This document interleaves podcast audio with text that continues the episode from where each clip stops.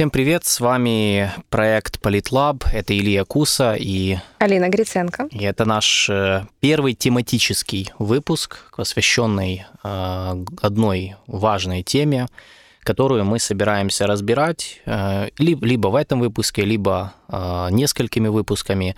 Но мы будем делать такую рубрику, будем брать одну большую тему из международных отношений и ее изучать максимально детально, глубоко, насколько мы можем.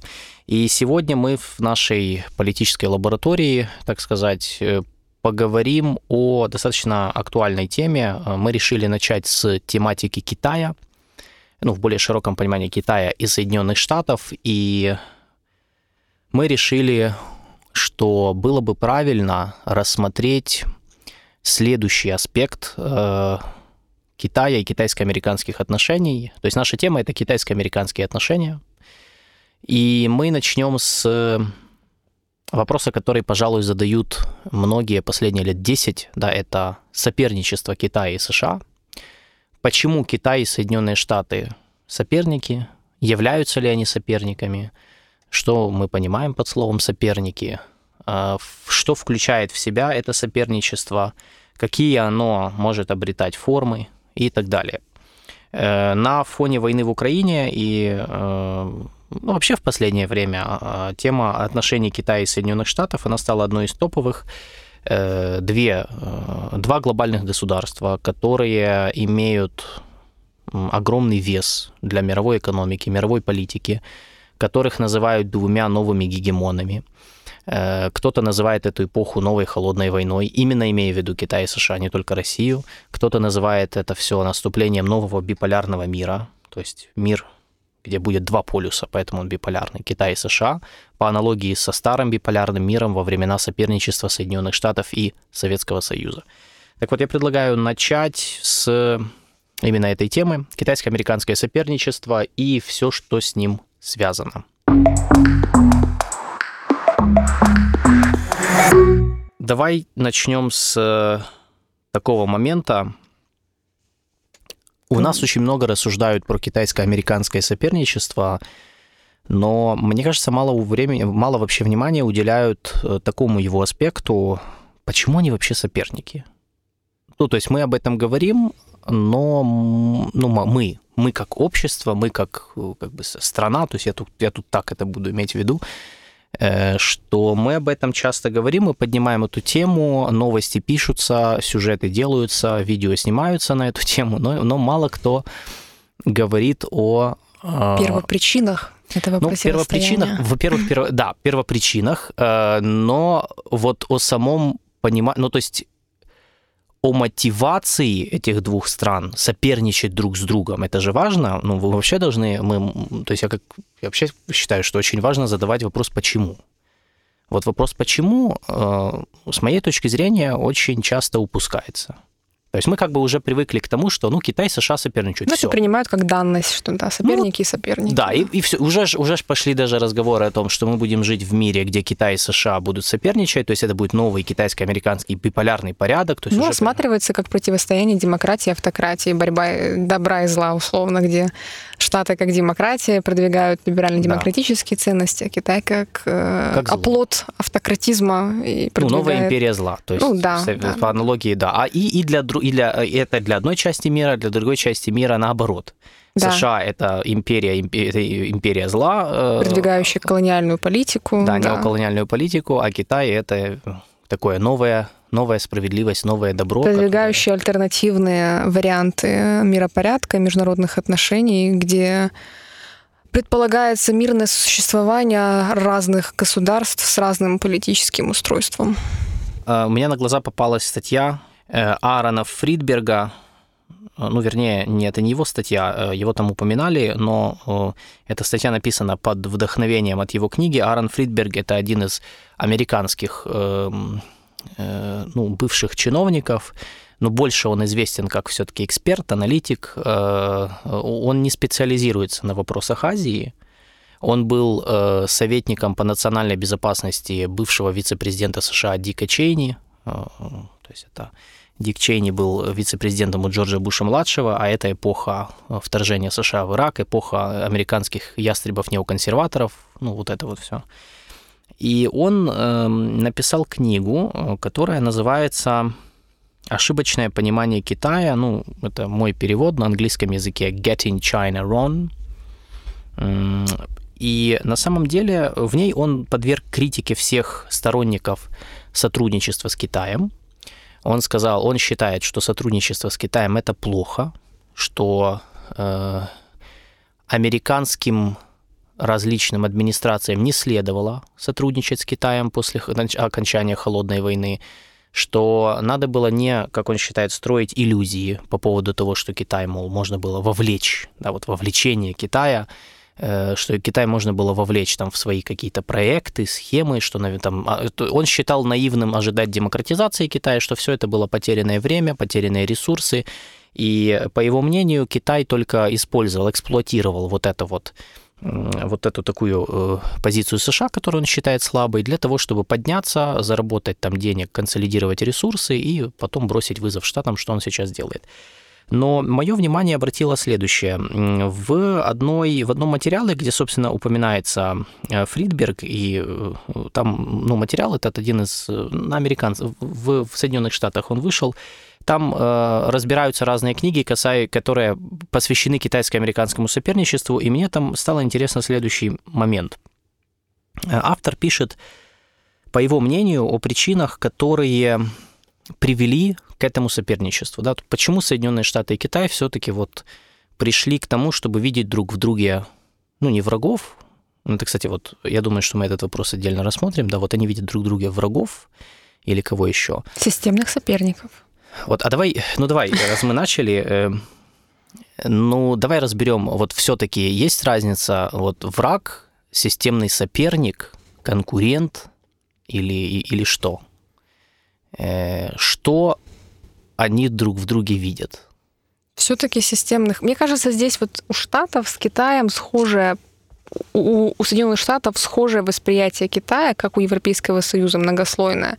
То есть они воспринимают Штаты, э, Штаты воспринимают Китай как партнера по переговорам в определенных э, сферах человеческой деятельности, где без Китая не обойтись, например, это изменение климата, поскольку вес Китая как политический, так и экономический значительный, и без Китая ряд глобальных вопросов, не только изменение климата, но и, например, там, терроризм, вопросы морского международного, международного морского права. Без Китая эти проблемы решить невозможно, но при этом Китай является экономическим конкурентом э, и системным соперником в плане более глобальном, наверное, и в плане...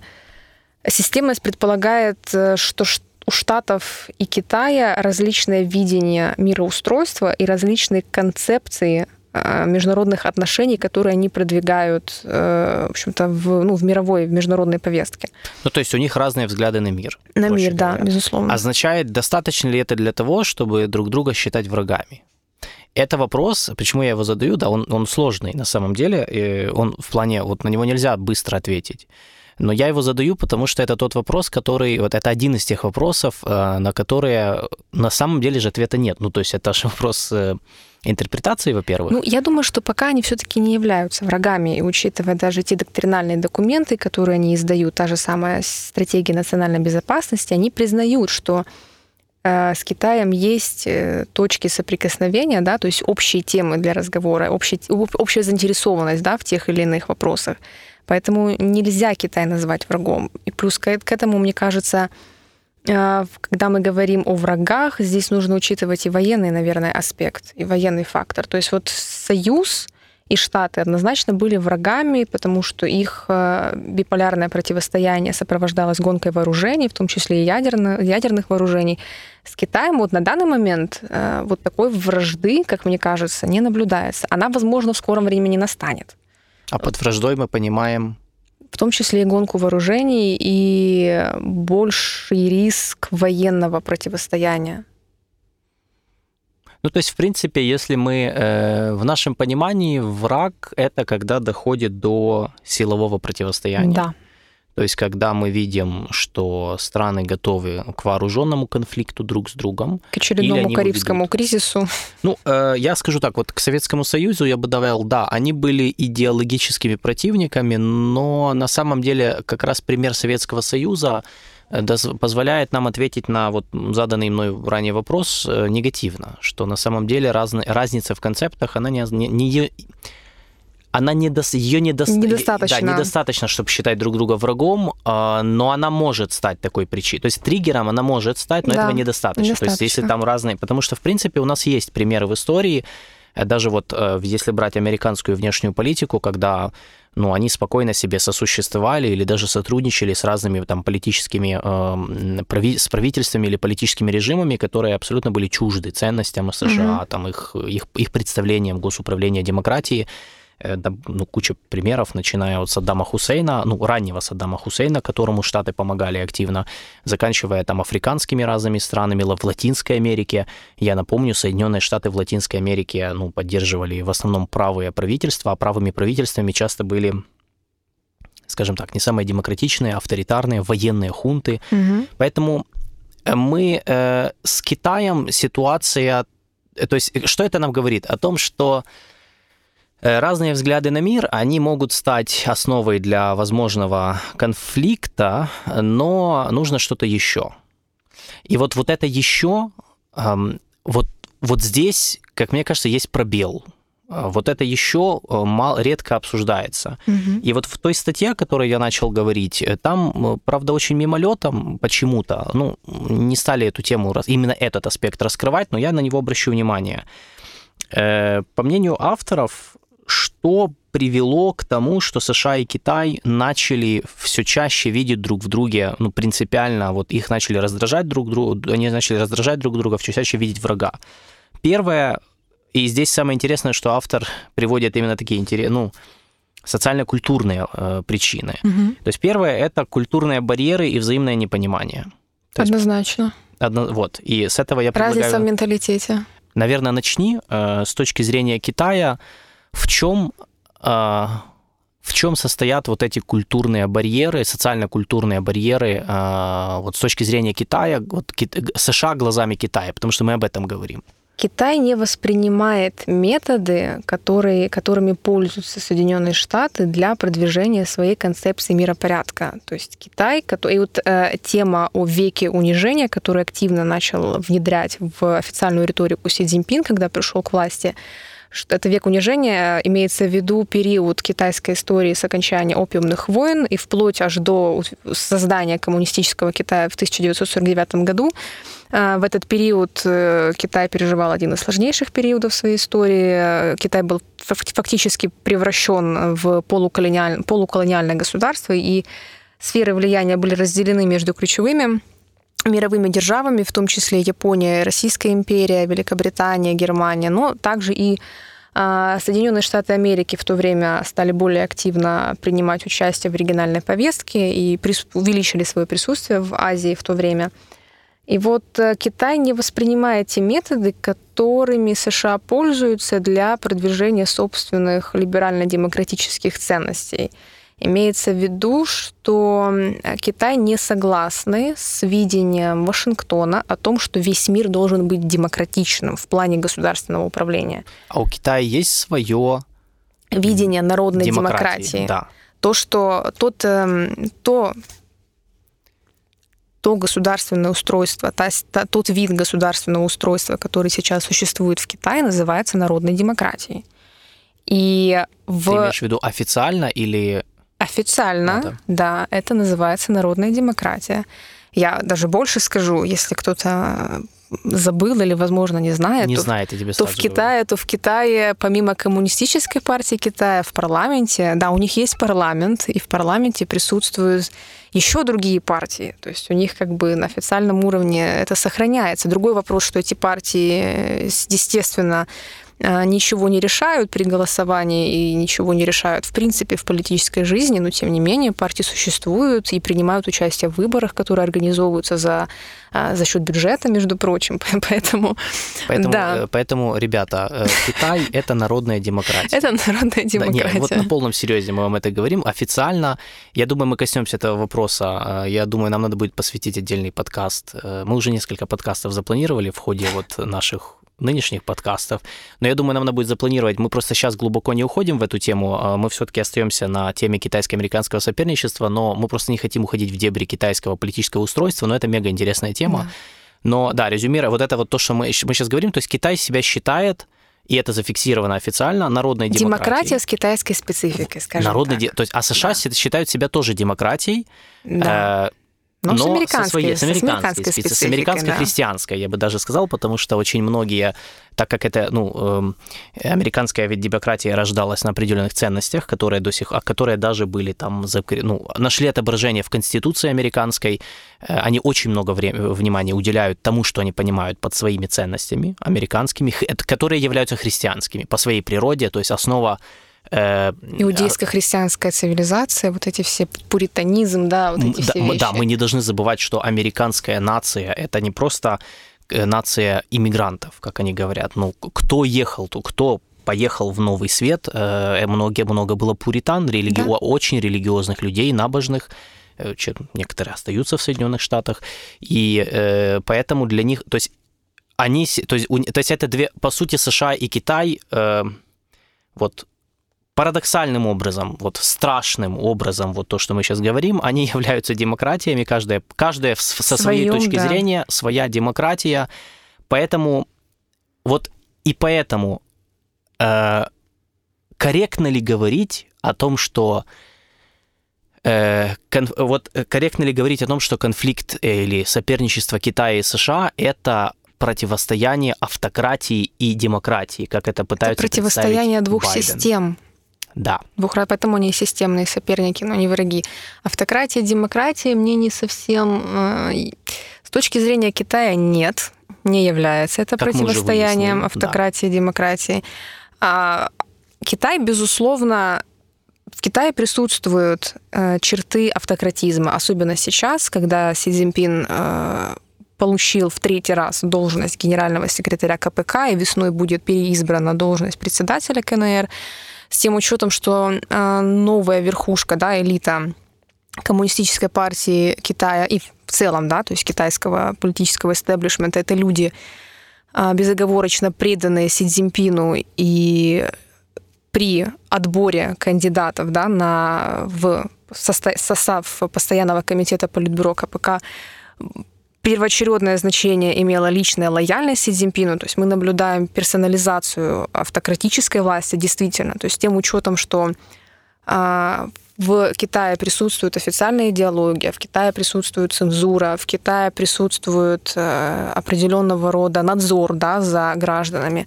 Мы можем говорить о том, что это является автократией, но это автократия через призму нашего демократического западного, восприятия. Ну, условно западного восприятия европейского. Да, у меня небольшой опыт общения с китайцами, но еще нет одного, я ни разу не слышала призывов сбросить власть, свергнуть э, КПК, э, поменять каким-то образом систему, внедрить выборы, потому что наличие выборов в стране это еще не делает страну демократичной, вовсе нет, порой даже наоборот.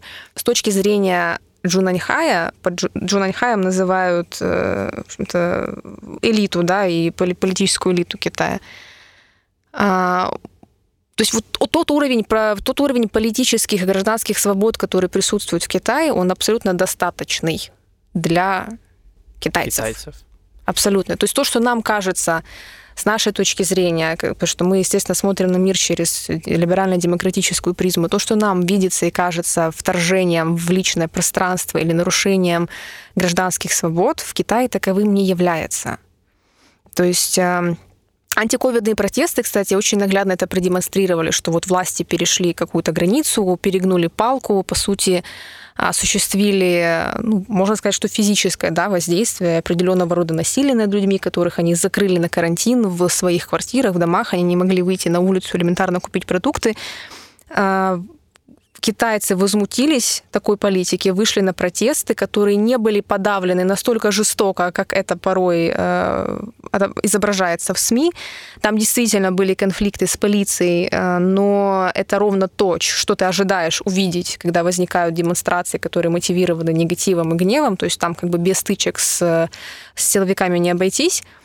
Но тем не менее КПК услышала людей, да, то есть они э, на следующий же день после массовых стычек они объявили о смягчении политики нулевой терпимости. Сейчас, спустя там сколько, 10 дней после этих протестов, речь идет о вообще отказе от политики нулевой терпимости. То есть разве это не является проявлением демократии? С точки зрения Китая, да. Ну, а в принципе, разве это не является? Принципе, то есть да. то, что власть согласилась пойти на диалог. Да. Там был такой момент в Пекине, что когда студенты утром вышли на протест, к ним вышел полицейский, сказал, что вас услышали.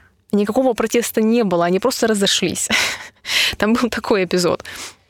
Ну, Плюс... видишь, э, смотри, э, получается, вот к чему весь этот наш разговор? Э, мы начали с, культурного, с культурных барьеров. Разное восприятие демократии и автократии. А в более широком понимании, э, как мы говорили, да, разные взгляды на мир в целом, не просто на мир, а разные взгляды на то, как должна быть устроена политическая система, в стране, в принципе, и... Отношения власти и общества. Да. То есть разное да. понимание, отнош... какие должны быть отношения власти и общества.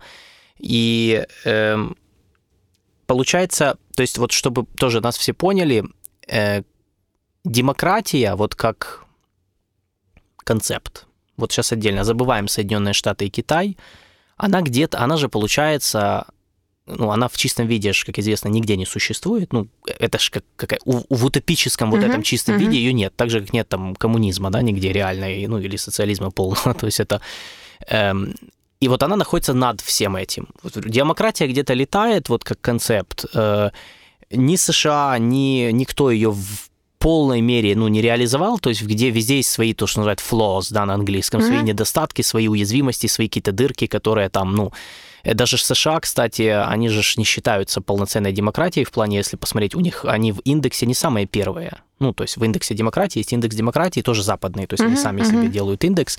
И даже в нем они не являются, то есть у них есть свои проблемы, ну, что, в принципе, объективно отмечают, что, понятное дело, в любой стране они есть. Но, то есть сама по себе демократия, она где-то вот летает, то есть как концепт, а то, что мы видим, это столкновение двух систем, которые претендуют на монопольное право называться демократией. Вот это, в принципе... И на это Единственно все... верная демократия единственно верной формой истинной. демократии, да, истинной формой демократии, и на это наслаиваются культурно, социально-культурные... Ментальные в том числе. И ментальные, а, ну, э, часто взаимоисключающие, ну, э, как это сказать, нормы э, поведения и мышления. То есть вот с американской точки зрения, если этот пункт рассматривать, вот то, что называл автор, эм, э, как это называется, культурными барьерами, да, и взаимным непониманием. Но взаимное непонимание, оно рождается из э, как раз непонимания вот этих культур. Действительно, я думаю, что любой человек, кто общался и с американцами, и с китайцами, или был и в США, и в Китае, тем более, он, ну, естественно, я думаю, с нами согласится, что это абсолютно разные народы, страны, они по-разному устроены, у них разное мышление, у них в голове абсолютно разные могут быть. То есть эм, э, разная философия, э, абсолютно э, разные ценности э, и, и отношения между людьми строятся немножко по-другому. И, естественно, в таком случае вот эти... То есть не стоит недооценивать этот момент. Э, он всегда играет роль. Э, мы часто, мы часто... Э, вообще, почему мы с этого начали? Потому что очень часто все скатываются в политику, да, там, или в геополитику. Очень модно, да, сейчас там все, все что связано с международной политикой, называть геополитикой. Типа mm-hmm. вот Китай, США — это геополитические противники. Mm-hmm мало кто понимает, что это, что имеется в виду реально, особенно теоретически, э, да и сами грешим. Но на самом деле э, не стоит недооценивать вот этот глубинный момент, э, связанный с китайским мышлением и американским мышлением и тем, как они друг друга понимают. Да, вы же, э, это в принципе то же самое, как и на самом низовом уровне, э, когда вы, например, первый, ну, например, вот э, я не понаслышке это знаю, да, в Украине вот, например, очень мало Украина мало соприкасалась, например, с, э, с Африкой. и с африканцами. Вообще мало. Ну, у нас э, африканцев мало, как студентов. Ну, вообще, они есть, но их мало. То есть mm-hmm. сказать, что мы там каждый день, например, ну вот, э, я не, украинец не общается часто с представителями африканских стран. Uh-huh. И поэтому, когда э, среднестатистический обыватель видит африканца, э, мне сложно описать эти, этот, этот микс эмоций, да, но они очень смешанные, да, то mm-hmm. есть это может быть страх, да, вот перед не, неизвестным, это может быть такое любопытство, это может быть что-то, то есть это немного дико, да, вот в каких-то развитых, как это, ну или обществах западных, которые считают себя развитыми, они бы сказали, что о, там ну, нельзя так как-то косо смотреть, там, расизм и так далее. Но дело даже не в этом. Дело в том, что это закономерный результат того, что э, ты чего-то не знаешь, ты чего-то не понимаешь, ты никогда не, вообще не знал, что это такое. И, естественно, э, ну, первая реакция человека, ну, либо это либо отторжение, ну, либо, наоборот, любопытство и попытка там изучить, угу. в зависимости от уже человека.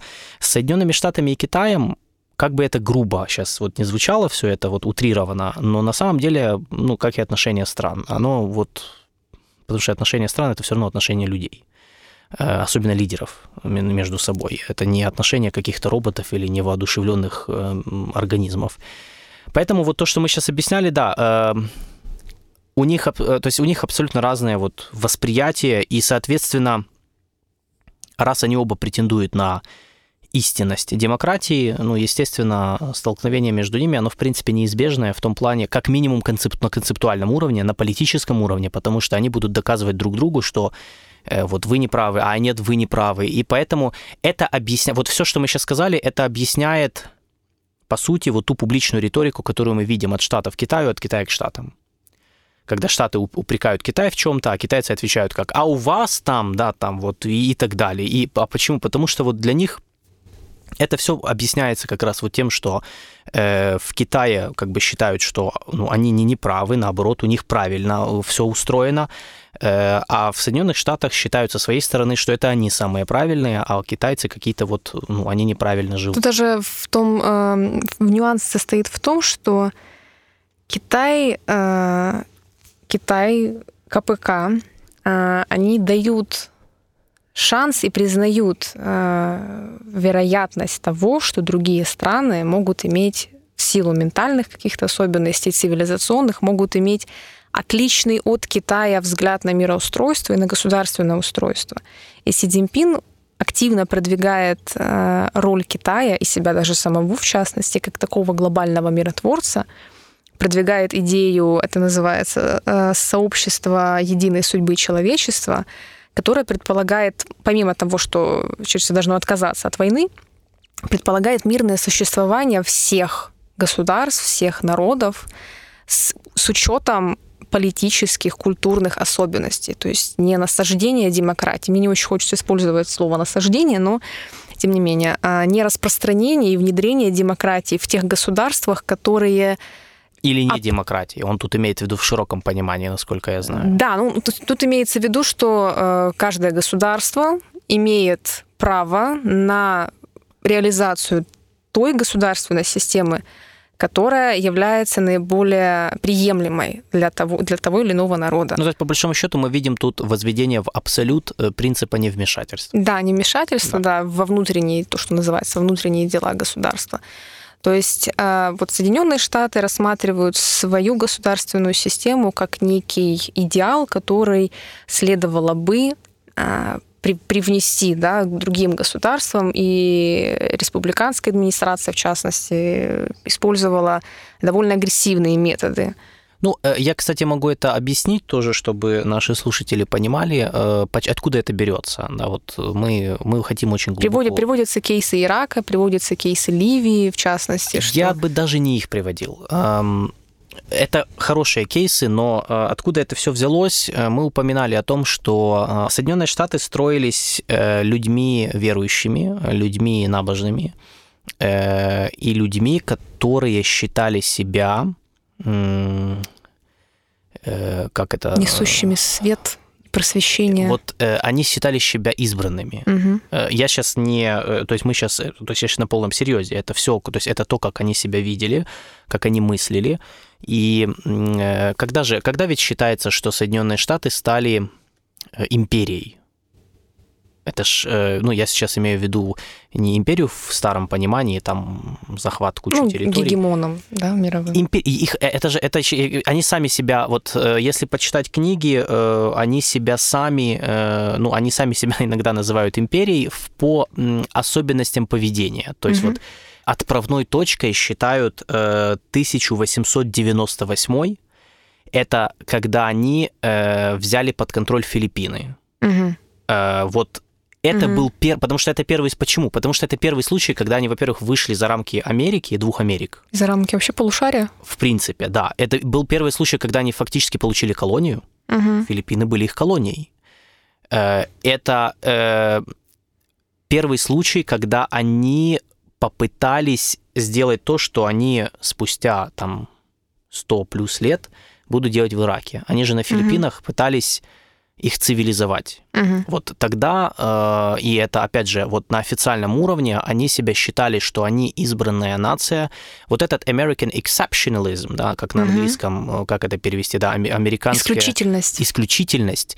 Э, это реальный концепт, который... Э, который э, в себе несли американские лидеры с ранних времен, и э, он действительно впитался в американскую культуру, а политическую культуру, а, в набор ценностей а, именно американского политического правящего класса. И поэтому неудивительно, что они часто считали, что ну, во-первых, они, как ты говоришь, считали, что у них идеальная политическая система, очень устойчивая, стабильная. Но Америка как город на холме, они же по сей день воспринимают себя так. Да, это же как да. раз э, это как раз оно. И кроме того, они э, по мере того, как они росли, когда произошла у них индустриализация, угу. они становились сильнее, мощнее, у них, конечно же, росли амбиции. А, и вот это мышление, оно было идеальным для экспансии. Угу. Потому что, в принципе, и они начали экспансию. То есть с конца, вот, э, с конца 19 века э, с вот начала 19 начала 20 uh века uh это вот начинается вот эта американская экспансия именно вовне. Они, они, э, они оставались изоляционистами, но уже это начался этот отход. То есть конец Первой мировой это уже был пик в каком-то смысле, когда uh уже они поехали в Европу, Вудро Уилсон приехал в Европу, после Первой мировой первый американский президент, который вообще приехал в Европу, угу. ну а после Второй мировой понятно. То есть э, они считали, так как э, э, вот Вудро Уилсон, президент Вудро Уилсон, кому интересно, это идеальный представитель вот этого, вот этого э, правящего политического класса, считавшего себя э, э считавшего, что у них мессианская миссия uh-huh, uh-huh. о том, чтобы нести цивилизацию и свет народам, непросвещенным, необразованным, неразвитым. И он был из семьи пастора, а это очень важно было. Он, он был верующим человеком, глубоко верующим человеком, и он вел себя как пастор. То есть вот в принципе, если почитать его автобиографию, их, их, их несколько, их много, и они все, кстати, блестяще написаны самими американскими биографами, mm-hmm о том, как он себя вел, что вот, вот он идеальный пример э, вот такого человека. Понятно, что с тех пор прошло сто лет, но я должен вам сказать, что э, хоть религия не играет сейчас там такой роли, как раньше. По сей день все представители политического, политической элиты принадлежат той или иной церкви. Это очень важно. И это важно. Очень важный момент. Да, это важно. Вот посмотрите на Джозефа Байдена угу. и какие ритуалы он совершает. Как... То есть это важный момент. Это, это э, не столько можно э, сомневаться там в том, насколько они там прям все верующие в полноценном понимании этого слова, там прям все ходят в церковь Но это важный неделю. аспект имиджа, это маркер наверное. политического, да. да, это маркер политической культуры, которая отображается в том числе во внешнеполитических решениях и которая противопоставляется другим культурам. Это так же важно, как э, наличие диплома из Лиги Плюща, мне кажется, для твоей да, политической да. карьеры. И с другой стороны, а почему Китай? Да, вот мы сейчас, э, как бы может задаться вопрос, да, ну да хорошо, там американцы, они такие, но почему был выбран Китай? Ну, во-первых, он большой, да, ну, это имеется в виду большой в том плане, что соперник должен быть, ну, они же не будут объявлять там каким-то своим... Соразмерным, да. Да, то есть они не будут объявлять системным соперником страну, которая... КНДР, там, например. Да, КНДР это смешно, их поднимут, что, о чем вы говорите. Э, это первое. И второе, потому что в Китае же ну, очень похожее мышление.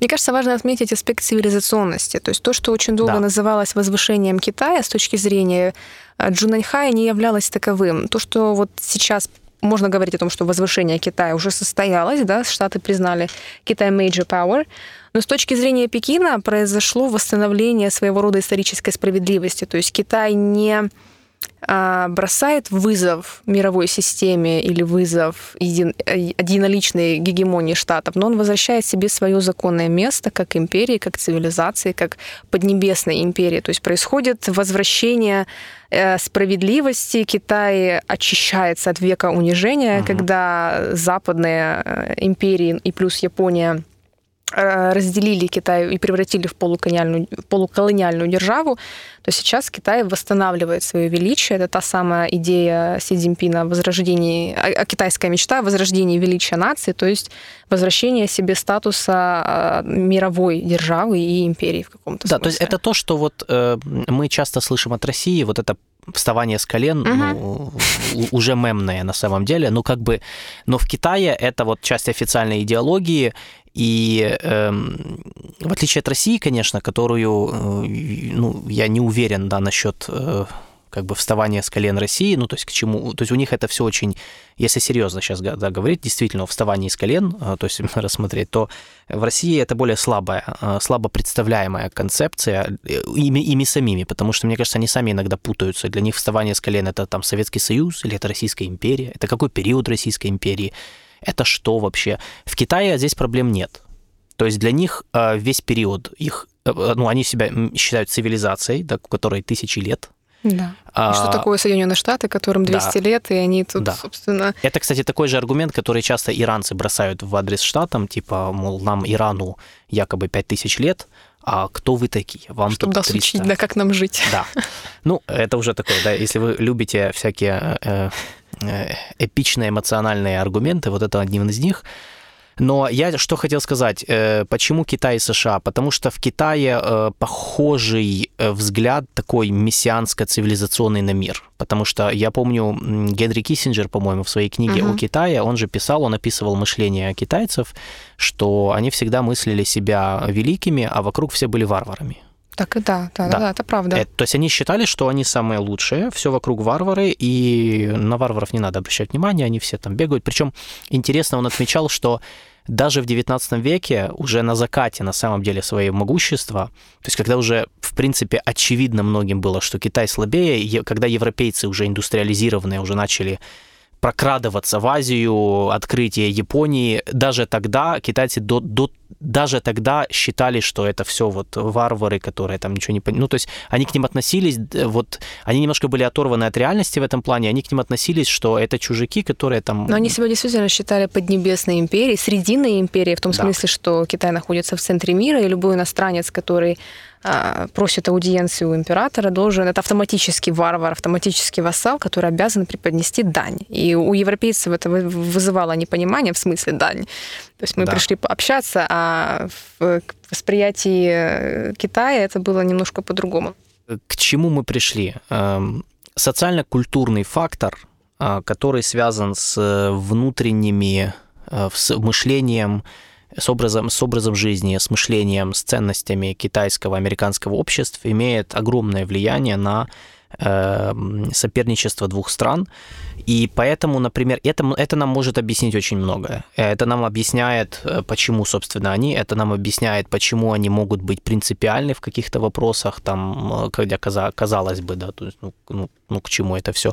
Почему, например, вот я встретил в одном американском англоязычном материале, э, как бы вот они Э, они сетуют на то, что, мол, вот э, если бы Китай не был таким закрытым, ну, они употребляют термин Chinese opacity, да, то есть mm-hmm. opacity это как китайская, это непрозрачность. Mm-hmm. То есть они сетуют на то, что вот Китай, мол, непрозрачный, и это мешает э, нормальным отношениям двух стран.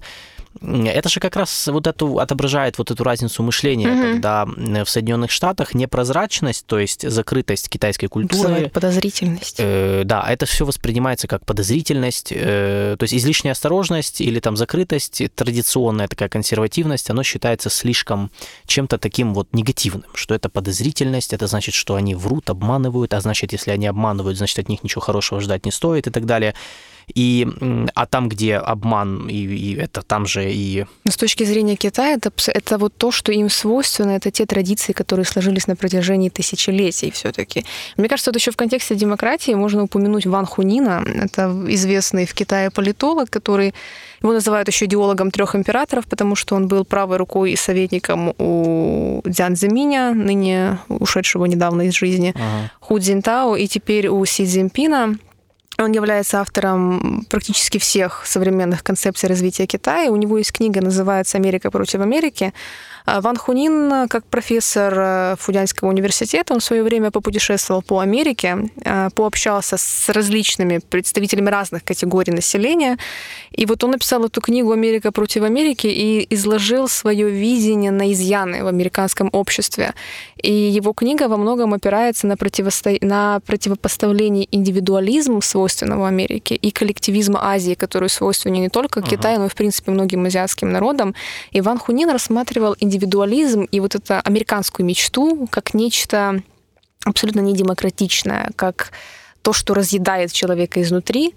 И вот коллективизм и в понятии, в представлении Китая их стремление построить э, общество, где все будут друг друга равны, это то, к чему они стремятся. Вот в, в их понимании это проявление демократии. Они уже в этом году объявили, что они построили общество Сяокан, так называемое. Это общество среднее или малозажиточное. То есть в прошлом году они объявили, что они победили уже ну, не, не, не бедность полностью, но вот совсем, совсем сложную и плохую бедность.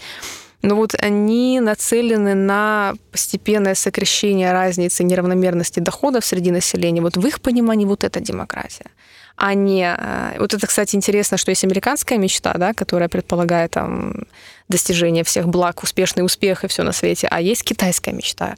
Китайская мечта строится на понятиях коллективизма и на том, что эм, величие нации состоит в единстве, в определенной степени равности друг с другом. Вот в их понимании вот это демократия. Ну, то есть я могу грубо это перефразировать так, что в китайском понимании э, идеал идеальный мир это когда хорошо там всем, всем всему твоему да. району или городу, всей нации. желательно вообще всей нации, всей да. Нации, всей а в Соединенных Штатах, э, ну хорошо, это когда вот хорошо тебе, ты достиг успеха, ты молодец, ты реализовал, то есть ты крут, потому что ты лично добился всего сам. Сам встал с нуля, все достиг. И у тебя все да, есть, да. да, да. Там, а как там, ну, там не так важно, как что там происходит всей, во всей стране, да, это уже как бы, мол, э, такой вопрос, но да, и, и это вот, э, ну, то есть вот это, в этом э, существенная разница по ну, позиции. И восприятие, вот, в принципе. А, соответственно, да, и отношение к жизни, соответственно. Да. И есть еще один момент, который я бы хотел, который, я считаю, тоже влияет на китайско-американское соперничество, это э, нереалистичные ожидания и иллюзии относительно друг друга. Это тоже упоминалось в, в материалах, и вообще часто я, кстати, это встречаю в Соединенных Штатах они часто именно об этом говорят в последнее время, что, мол, у США и Китая были, были, были некие ожидания, они не оправдались, и они в друг друге разочаровались. А, как известно, разочарование, оно ведет к конфликтам. Мне не совсем понятно, почему вообще стоило ожидать от Китая демократизации, я, в нашем, да, то есть классическом понимании, отказа от коммунизма, внедрения выборов, многопартийной системы и так далее. То есть это то, что существует в Китае сейчас, это то, что существовало в Китае на протяжении тысячелетий. То есть рыночное хозяйство, да, рыночная экономика в, в миксе с жестким правлением, то есть либо императора, либо КПК, то есть какой-то вот, ну, что-то есть вот какой-то entity, что-то вот единоличное, скажем так, и в, соответствии, и в сочетании с сложной разветвленной бюрократией. То есть это то, что существовало в Китае на протяжении э, тысяч лет, и каким образом это, и что могло бы сподвигнуть их на то, чтобы это поменять, мне не совсем понятно. Их, могу... их все устраивает на самом деле. Смотри, то, я могу попробовать происходит. это объяснить вот американскую точку зрения, а, как я ее понимаю. А, вот я начитался очень разных э, мнений и статей, которые они сами публикуют, и это вот очень интересно. Ожидания были связаны с тем, что э, скажем так, есть мне вот мне кажется, что вот то, что я сейчас буду описывать, вот в этом есть некая доля ну, не, не, то, не то чтобы шизофрении, но э, рассинхрона. Mm-hmm. То есть вот есть две очень странные мысли, э, которые между собой не сходятся. Ну как, э, одна, которая декларируется, и вторая, которая, мне кажется, ре, реально лежит э, в, вот в подсознании, mm-hmm. когда ее декларируют. Соединенные Штаты, как победители в холодной войне, угу. они считают себя победителями, и они, в принципе, по праву они являются, являются победителями, в холодной да. войне, да. Они себя, они ожидали от Китая что раз США победили, а раз они победили, значит, их система управления, их рыночная экономика, их капиталистические принципы, э, их ценности либерально-демократические победили, угу. а они победили никого, никого бы не кого-то там, а Советский Союз. То есть, Тех же коммунистов. Коммуни... Хотя разница есть огромная между, да. Ну, это да, мы сейчас лезть сюда не будем. Не да. просто коммунистов, они победили своего гегемона, то есть второго гегемона. Все, они утвердились, то есть это то, что называют однополярный момент. Угу. Однополярный момент — это э, предположительный период в истории США, там с 91-го, условно говоря, ну там с 89-го, я бы сказал, до там середины 2000-х, то есть когда они пребывали, они ментально, мыслительно, социально, экономически, политически пребывали в состоянии триумфа. Однозначного гегемона мирового. Они были однозначным, единственным мировым гегемоном. Сверхдержавой, угу. которая победила вторую, и осталась вот одна. Они могли там, они могли или думали, что могли, решать все, что угодно. Угу. И я думаю, в, этом, в этот момент э, родились ожидания по Китаю. Ну, э, надо напомнить, что Китай же играл роль в холодной войне фактически, ну, не то чтобы на стороне США, но э, после соглашений, э, после 70-х годов, когда... Открытие Китая, После открытия Никсона. Китая, да, угу. с Никсоном. Э, после соглашения с Никсоном э, Китай Э, выступал ну, против Советского Союза, скажем так. Не на стороне Штатов, ну да, но против Да, он не мешал да. Штатам э, бороться с Советским Союзом, он не помогал Советскому Союзу, у них были там куча своих споров, и тем самым, можно сказать, обеспечил победу США и особо не плакал за Советским Союзом, скажем mm-hmm. так. Поэтому, когда это произошло, мне кажется, США ждали от Китая э, своего рода подчинения приз принятия вот этой реальности, а подчинение в каком смысле? Э, принятие тех же принципов, тех же правил, тех же ценностей, тех же эм, э, э, тех же норм, что есть в Штатах. То есть рыночная экономика, либерализация, а экономическая, не просто экономическая либерализация, а политическая тоже. Угу. То есть открытие политическое, а за политическим открытием экономическое, а за экономическим идет беспрепятственный доступ иностранных компаний на рынок. Угу. То есть мы же это должны понимать. И здесь вот, мне кажется, кроется вот этот фактический момент, э, который, который э, ну... Вызывает раздражение не только Штатов, но и Европейского Союза в том да, числе. То есть, как бы, э, потому что, да, есть, тут же нужно различать, есть, кроме политических интересов, есть были экономические. Торговые, есть, да. Да, угу. все хотели в Китай зайти, и когда Китай в какой-то момент начал защищать свой рынок и угу. не всех пускать, да, то, конечно, это ну, могло вызвать конфликт экономического, коммерческого, экономического uh-huh. характера, то есть бизнесу помешали, а потом бизнес начал лоббировать власти, и власти пошли в конфликт с Китаем, uh-huh. но это как бы отдельный вопрос. Я считаю, что не стоит его, конечно, сильно переоценивать, то есть только лишь его упоминать. Uh-huh. Так вот, я думаю, что у Штатов были высокие ожидания, связанные с тем, что сотрудничество с Китаем должно было его изменить, и, они, и там бы утвердился триумф американской модели. А если бы утвердился триумф американской модели по всему миру, ну, это же было бы отлично, и все бы приблизились к вот этой вот э, мессианской утопии, в угу. которую Штаты видели вот наступающей после конца истории, как его определил Фукуяма. Фукуяма. Он же не просто так это написал, и я не просто так это вспоминаю, потому что как раз вот этот конец истории — это идеальное воплощение того, что я сейчас описываю. Вот это вот, ну, чтобы вы просто понимали эмоции, которые вот с которыми были связаны те. Сейчас просто мы не поймем эти эмоции, потому что мы живем уже в совершенно другом mm-hmm. мире. Это уже не однополярный момент. У Китая, мне кажется, со своей стороны были ожидания признания со стороны США, да. были ожидания... Вмешательства. Не то чтобы не вмешательства, мне кажется, они думали, что...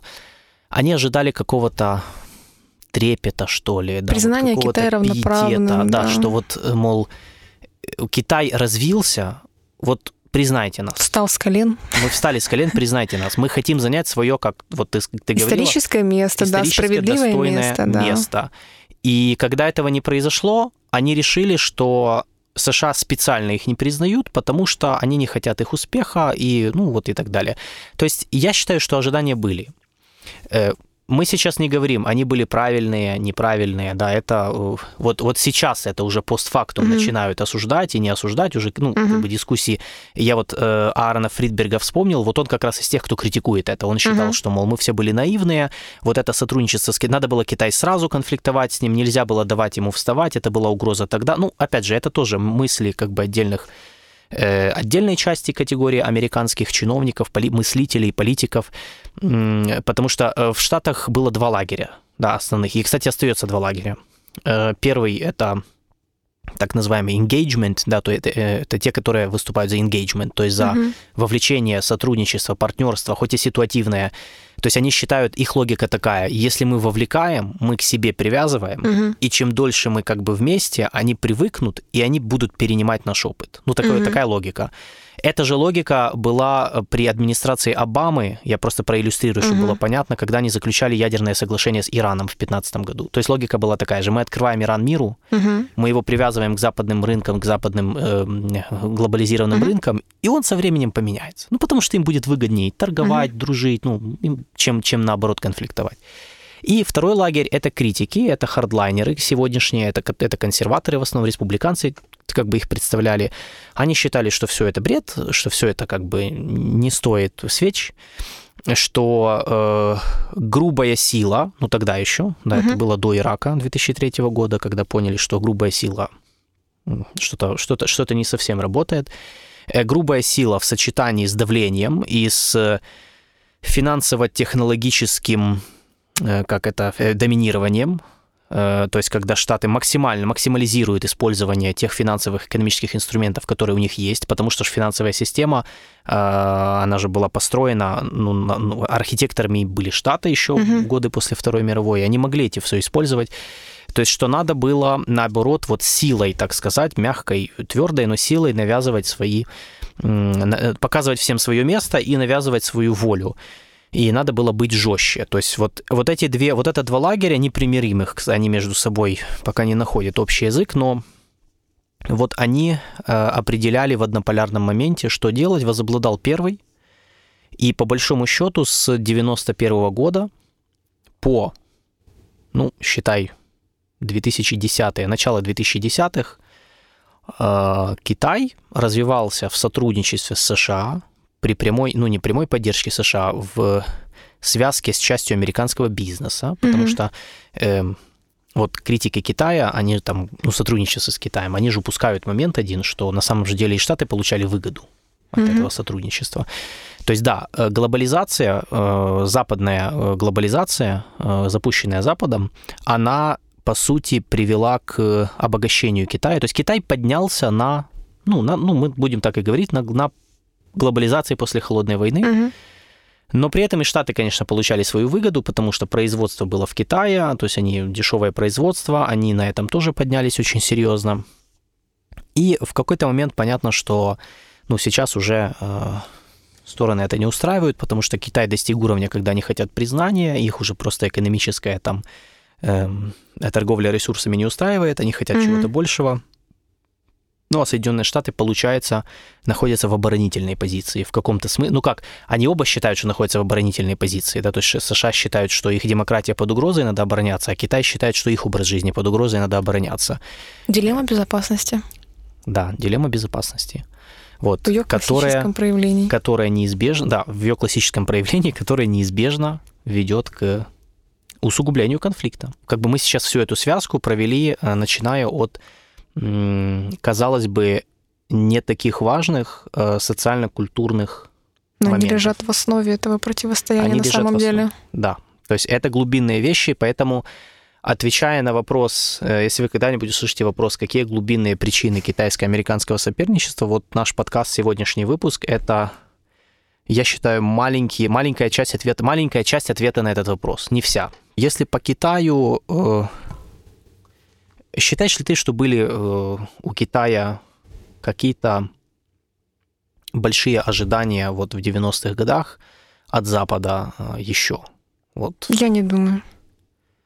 Что, что их вообще не было? Ожидания от Запада в плане признания Китая, ты имеешь в виду? Или... Вообще любые.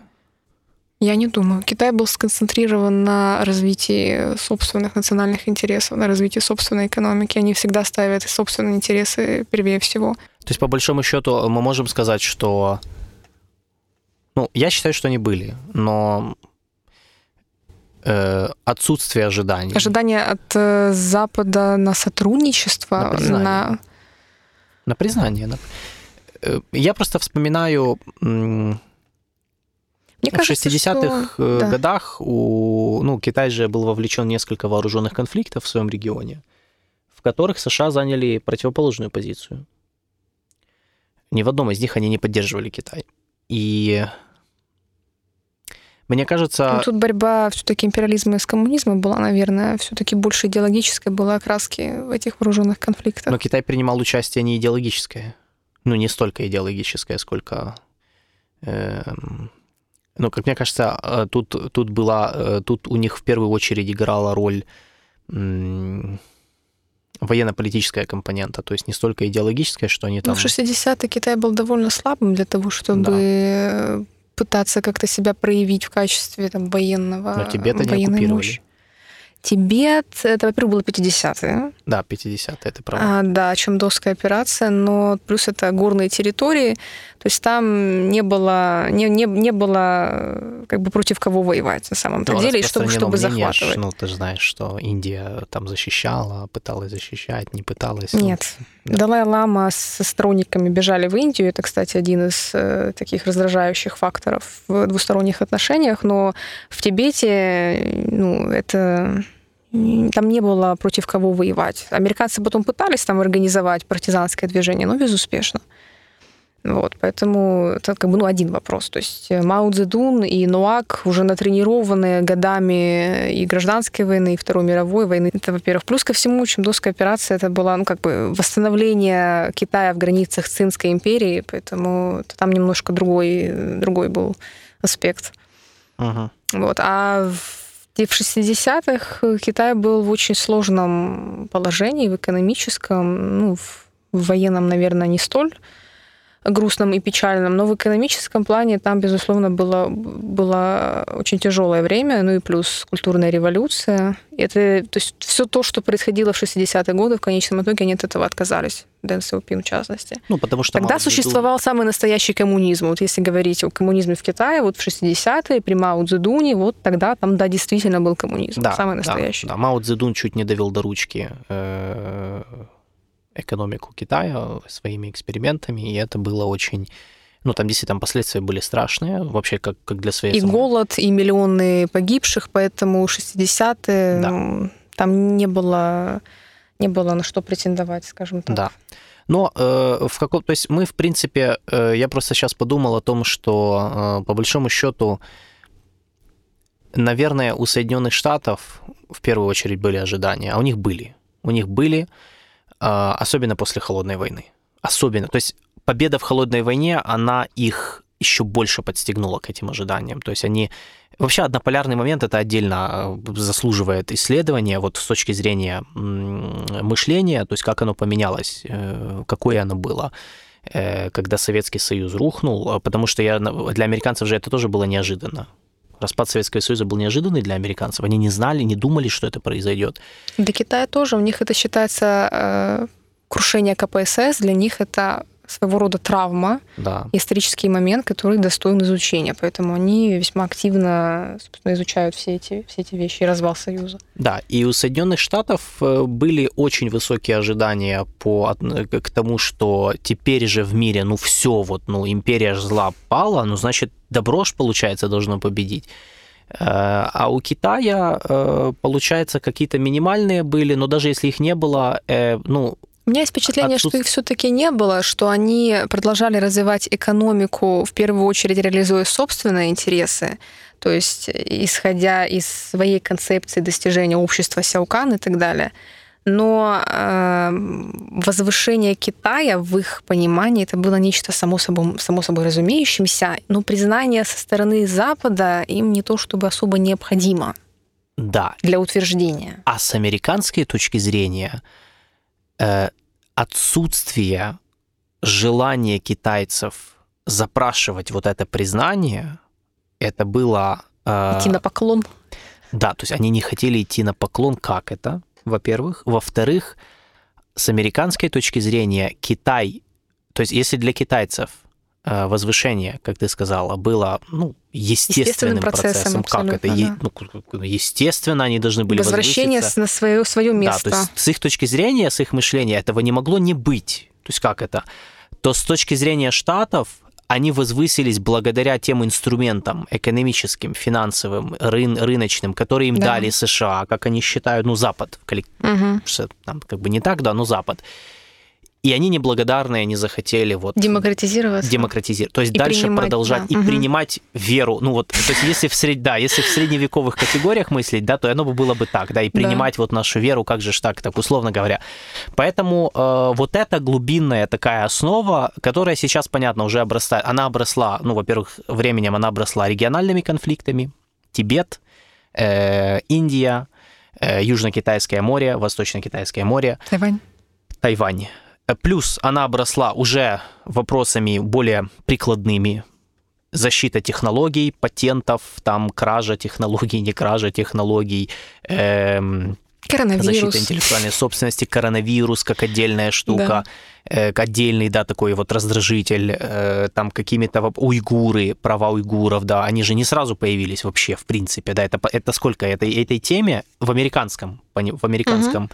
ну, наверное, лет 20, ну, с 80-х там Восточный Туркестан начал особо активно себя чувствовать, и с распадом они, Союза Именно американцы сделали ее топовой темой последние угу. лет 15-20, если я не ошибаюсь. Ну, это есть... права человека, это права да. меньшинств, да, поэтому да. это то, что триггерит китайцев очень сильно. Да, то есть они изначально, да, все знали о том, что это было, но, ну, как бы это не было, это не было вот ключевой топовой темой, как сейчас. Вот угу. сейчас там каждый раз Китай, Америка, о, а будет ли упоминать уйгуров и так далее. То есть э, сейчас, да, это все уже обросло разными другими раздражителями, и по этой причине, э, но вот на основа, вот этот фундамент, это вот то, что мы... Эм, то, что мы Нужно этом... признать, что оно переходит и в военную плоскость в том числе, потому что Китай активно развивает и вооруженные силы. И вот недавняя новость о том, что к 1935 году они собираются довести, Китай собирается довести свой ядерный арсенал до количество полторы тысячи, это стремление их к ядерному паритету со Штатами. Конечно, ну, это сложно достижимая задача, учитывая э, количество ядерных боеголовок у США, но тем не менее, это постепенно переходит и в военную плоскость. В гонку вооружений. А да. А гонка вооружений, когда это уже доходит до гонки вооружений, тут уже недалеко до восприятия друг друга уже врагами. Да. Потому что, ну, военные, раз в военную сферу все переходит, ну, значит, как это, да, э, автоматом ты уже думаешь над тем, ну, значит, мы враги, значит, вот с кем нам надо будет воевать, и потом уже начинается все вот это вот, все постеры, там, там всякие программы, пропаганда, ну, ну, как это было в холодную войну, да, то есть вот и все, поэтому, ну, не, не правда, я думаю, еще один э, маркер э, уже такого именно эм, э, враждебных отношений – это прокси-конфликты. Угу. То есть, потому что между Советским Союзом и Штатами же велись войны. Ну, фактически велись войны, просто не прямые. Но они вели войны между собой э, во Вьетнаме, Корея, Вьетнам. в, в Африке, в Анголе. То есть это все реально происходило. Где-то там, ну, они помогали, то есть у них были прокси, там, государства, угу. группировки, где-то вообще своими силами они участвовали. Э, советские же летчики участвовали в войне во Вьетнаме, по-моему, да, или в Корее? Корее. Во Вьетнаме, угу. в Корее. Вот. Поэтому, ну, то есть это вопрос, э, и я думаю, что вот это все это вопрос времени, и дальше уже это, то есть дальше это соперничество, оно будет переходить ну, уже в другую, да, в плоскость. Но на, на данный момент, да, мы повторим, это системное соперничество. Оно уже системное, это факт. То есть оно системное уже... в плане ценностей и концептов миропорядка. Да, то есть можно Китай сказать, что не оно... хочет признавать США единозна... единоличным гегемоном в мире, а Штаты, мне кажется, не понимают, как функционировать в многополярном мире, который продвигает Китай. Мне кажется, для Штатов понятна конфигурация либо единоличной гегемонии, либо как минимум биполярной, и желательно в конфронтации с коммунистами.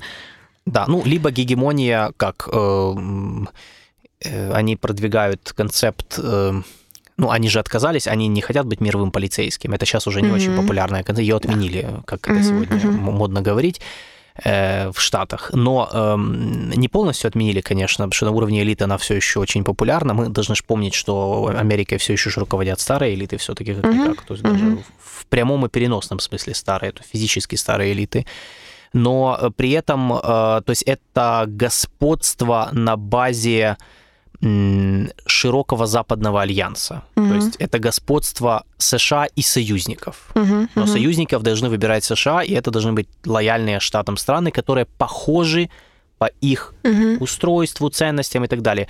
Отсюда родилась вот эта мысль э, Байдена, э, когда он разделил мир на автократии и демократии. Это конкретно угу. про вот это. То есть это он конкретно привел, он говорит, вот есть лагерь наших, вот это свои, а вот это не свои.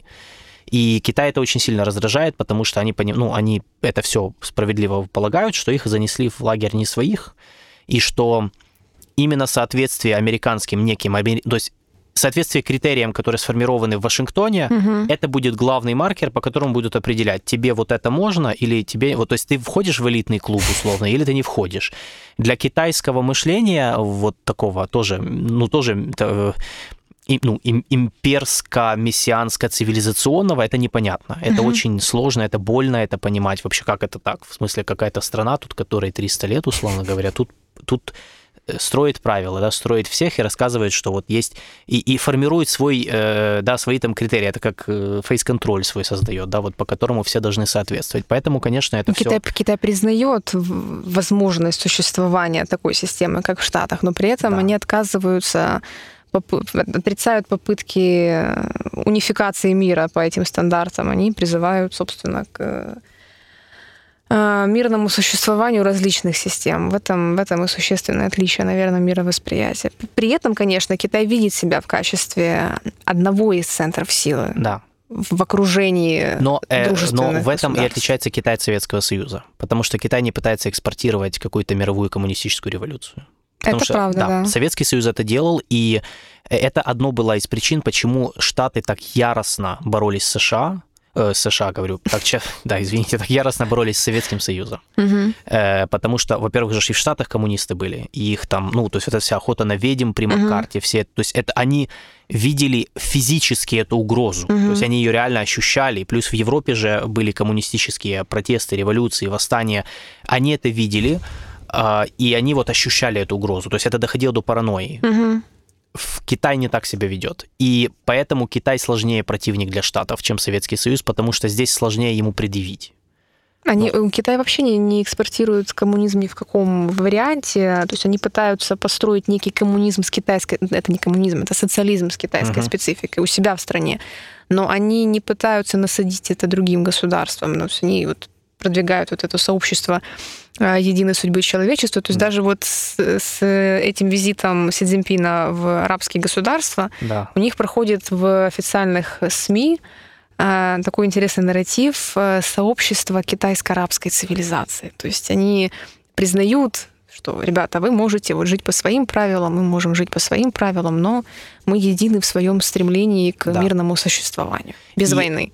И поэтому э, Поэтому штатам сложно. Да. Вот штатам будет сложно, потому что они не знают, они еще не не адаптировались до конца под вот такой, э, такой способ продвижения своих Мне кажется, интересов. они пытаются еще вот э, использовать инструменты с той, с той холодной войны. Они да, так и да. пользуются. Вот, э, а нужны кон... новые инструменты. Да, концепт Байдена про автократию и демократию – это же старые вещи. Это старая вещь. Это, это, по сути, микс идей еще периода холодной войны, ну, немножко там его там в обертку современную сделали, но на самом деле это, это все старые концепты. Угу. И именно по этой причине Соединенным Штатам очень сложно, э, и они, ну, вот как бы все еще ну, пытаются, э, им даже сложно мобилизовать союзников. То есть mm-hmm. мы же видим разницу в отношении Штаты, например, разница по позиции Штатов и Европы по отношению к Китаю. Да? То есть для некоторых европейских стран Китай там не является однозначным врагом mm-hmm. или даже соперником. То есть они вот сами теряются и не могут пока ну, понять, да, вот как объяснить, что с одной стороны мы партнеримся с Китаем и торгуем, а с другой стороны он враг, оно как это объяснить, и,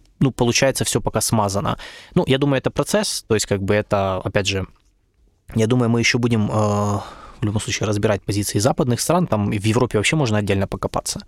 Да. Но правда. пока, пока все это выглядит так, я думаю, что здесь мы поставим пока что три точки в теме китайско-американского соперничества. Мы вот так вот, э, вот такой вот маленький кусочек задели. Я считаю, что маленький кусочек, потому что тема огромна. Угу. Но мы еще будем ее продолжать. Китайско-американское соперничество родилось не вчера, не в этом году, не сегодня, не даже 10 лет назад, а давно. Э, в его основе лежат очень э, сложные, но важные, глубинные, социально-культурные, ментальные, философские в каком-то смысле и концептуальные факторы, которые являются фундаментом этого соперничества. Э, на него уже потом наслаивались другие вопросы, политического, военного, регионального, друг, конфликты, вот эти все, что, что нам известны чаще всего. Нам как раз это известно, а фундамент неизвестен. Э, и мы сейчас находимся на этапе, когда американско-китайское соперничество, уже давно являющееся системным, оно переходит в фазу гонки вооружений, ну, то есть в, Военную назовем плоскость. это, второй, на второй level. То есть на level угу. уже довольно опасный, когда уже все это, уже вовлекаются технологические, военные, ядерные компоненты, что очень похоже, конечно, на эпоху холодной войны СССР-США, но не, но не совсем. То есть есть свои отличия. Китай для США менее понятный и, и более сложный соперник, mm-hmm. чем Советский Союз, ввиду особенностей китайской внутренней и внешней политики. На этом все. Спасибо большое, что были с нами. Подписывайтесь на наш подкаст PolitLab. Мы есть на э, платформах Spotify, SoundCloud, Apple и Google и CastBox. Уже есть, да, мы залили, да, мы залили. И следите за нашими обновлениями. Тематические выпуски э, в этой вот рубрике у нас будут выходить э, не так часто, как по новостям, но будут выходить. Э, поддерживайте нас, делитесь нашими подкастами с друзьями, пересылайте вашим коллегам, э, слушайте их по несколько раз, э, комментируйте. Если у вас есть какой-то фидбэк, обязательно оставляйте его. Мы будем делать наши подкасты лучше, корректировать их. В общем, будем экспериментировать как угодно. Если у вас есть темы, которые вы хотели бы услышать и глубоко разобрать, пожалуйста, оставьте нам в комментариях, что бы вы хотели услышать. Мы будем приглашать интересных гостей со временем. Ну а пока Всем хорошего вечера, дня, смотря где вы находитесь, утра. И до встречи. Всем пока. thank you